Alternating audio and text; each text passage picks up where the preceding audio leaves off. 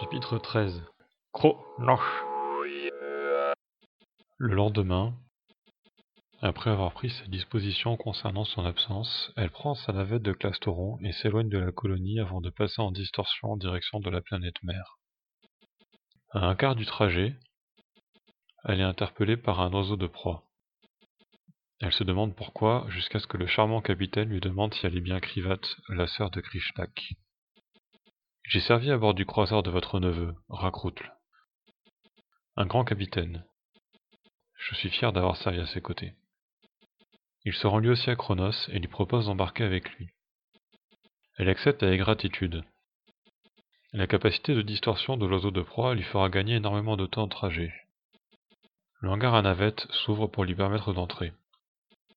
Une petite cabine lui est affectée, inconfortable bien sûr, mais moins que la couchette de sa navette. Sa colonne vertébrale fatiguée en est reconnaissante.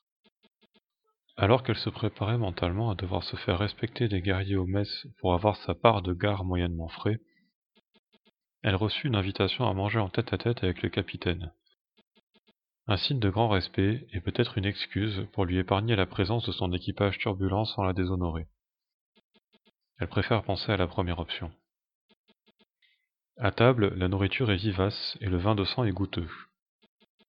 Son hôte lui vante les qualités guerrières de son neveu, ce qui plaît grandement à Krivat.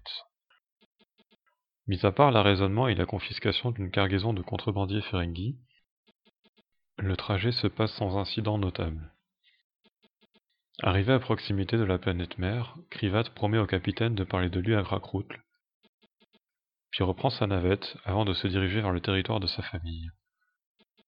En effet, elle n'est pas là uniquement pour satisfaire sa curiosité à propos du battelet de Calès, mais aussi, et surtout, car elle doit assister à une importante réunion de maison. Effectivement, son frère, Krishlak, consulte régulièrement les membres de la famille pour prendre ses décisions sur l'avenir de la maison. Il n'a pas l'honneur de siéger au Haut Conseil, mais par le jeu des alliances, il dispose tout de même d'une petite influence sur la politique de l'Empire. Ces réunions ont donc une importance qui dépasse le simple cadre familial. Elle place sa navette en vol stationnaire à distance raisonnable, puis tente de contacter son frère pour le prévenir de son arrivée. Les canons de défense antiaérienne se détournent de son véhicule et elle se sent libre d'aller se poser dans le hangar à navette à proximité du bâtiment principal. On ne plaisante pas avec la sécurité en période de rassemblement de maisons. Elle est accueillie par une jeune Klingone dont le visage ne lui rappelle rien, probablement d'une branche un peu éloignée de la famille. Je vais t'emmener à ta chambre, grand-tante, dit-elle en relevant le menton. Grand-tante? Le terme fait son chemin dans le cerveau fatigué de Krivat. Oh, je suis désolé, Hotle. La dernière fois que je t'ai vue, tu étais deux fois moins grande. Je ne t'ai pas reconnue. Tu es une guerrière maintenant, dit-elle en lui tapant sur l'épaule. Oui, et surtout, je suis astrophysicienne depuis peu. Si jeune s'étonne la vieille Klingone. Ma mère dit que j'apprends très vite. C'est très bien. Les combats de l'esprit peuvent être tout aussi glorieux que les combats du corps. Les deux femmes devisent tranquillement jusqu'à la chambre d'invité de Krivat. La disposition de ce genre de chambre a peu changé depuis l'époque où leur croix accueillait Calès dans son château. Sobre, un lit dur, un meuble de rangement, l'emblème de la maison en bois synthétisé accroché sur un mur, un batelette sur la paroi du fond. Plusieurs crochets sont disposés sur le mur le long du lit. Elle y accroche son disrupteur et son tag-tag. Comme cela se fait toujours dans sa famille depuis l'époque de Calès, une bougie se trouve dans un des tiroirs du meuble de rangement. Elle la prend, l'allume avec un briquet, s'assied sur le lit et médite un moment en regardant la flamme. Puis elle l'éteint entre ses doigts et la replace dans le meuble. Elle se couche enfin et s'endort aussitôt. Une pluie de sang couvre son visage. Le corps décapité de son parmacaille s'effondre devant elle. Le gigantesque Nausicaa armé d'une hache d'Emadar se détourne vers ses compagnons comme si l'événement n'avait pas d'importance. Elle ramasse le batelette de son aimé et charge comme une furie, les yeux voilés de rouge. Le meurtrier se retourne pour parer un puissant coup à la tête. Le métal se tord sous la violence de l'impact. Elle fait pivoter son arme et laisse toque au ventre avec les pointes opposées. D'un mouvement de rotation, elle agrandit la plaie et ressort son instrument. Les tripes de son adversaire y sont restées accrochées et forment un sillage grotesque à la suite de l'arme qu'elle fait virevolter autour d'elle en chargeant le groupe d'ennemis restants. Médusée. La rage flamboie dans son ventre comme un plasma de réacteur. Sa lame traverse violemment les corps.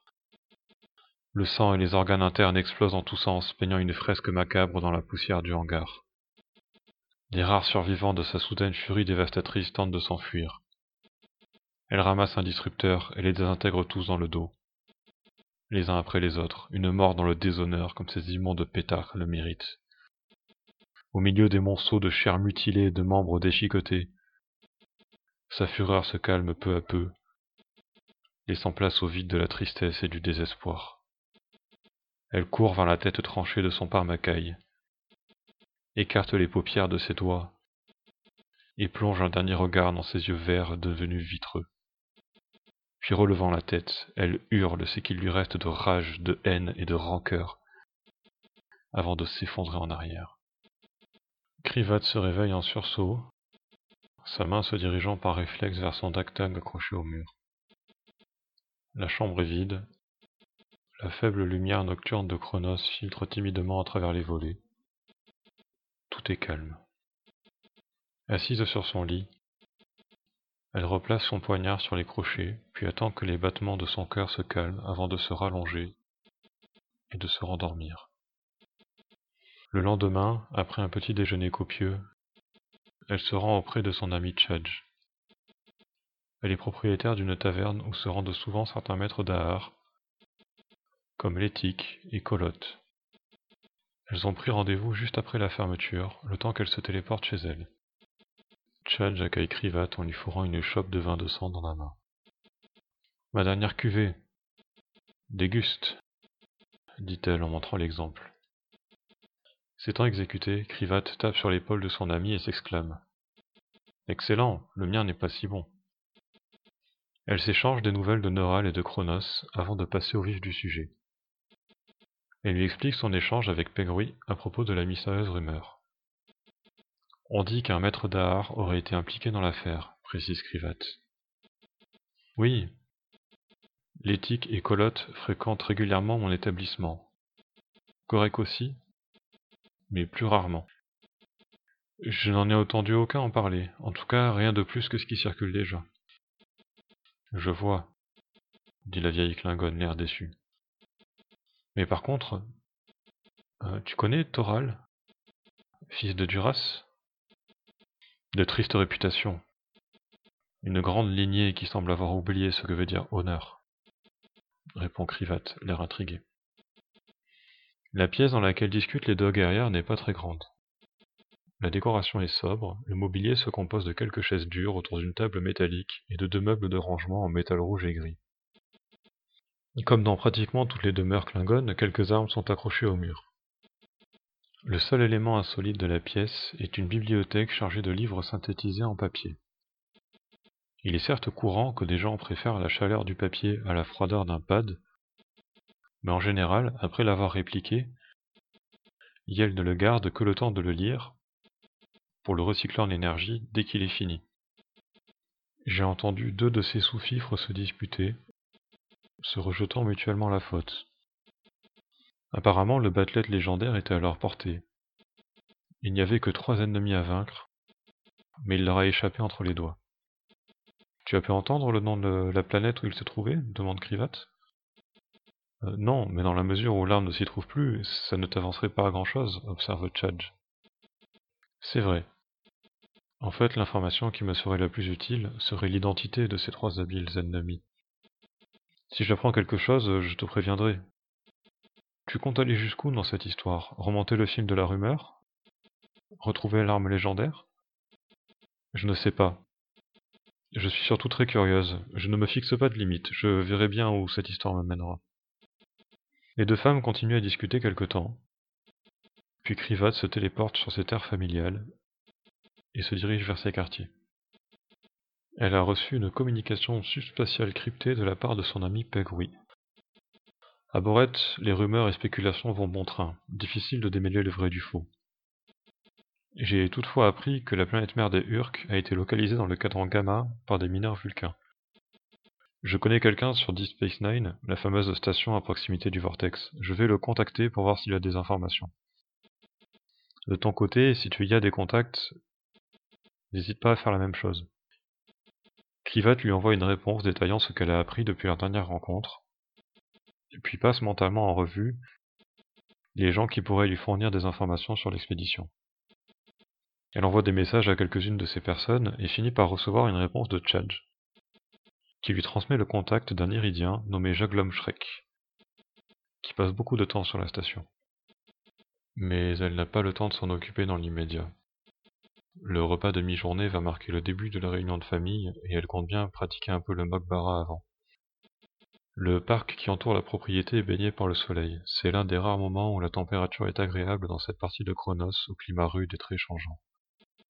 Krivat n'est pas du genre à craindre d'éprouver sa résistance face aux rigueurs du thermomètre, mais elle accueille ce moment de bien-être avec plaisir. L'objectif de ces mouvements méditatifs est d'atteindre un état de pleine conscience de son propre corps et de ce qui l'entoure.